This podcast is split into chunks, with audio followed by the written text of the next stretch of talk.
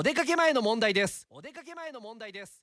テイクオフ Q テイクオフ Q おはようございます。高橋正澄です昔あのタレントさんで金子健さんっていらっしゃったじゃないですか。俳優さんタレントさんで。でまあ途中あの筋肉ボディービルみたいな方にこう行ってですね格闘家なんかもやっていらっしゃった方が筋肉つけると俺頭がちっちゃくなるんですよって筋トレすると頭がちっちゃくなるんですよみたいなこと言ってて。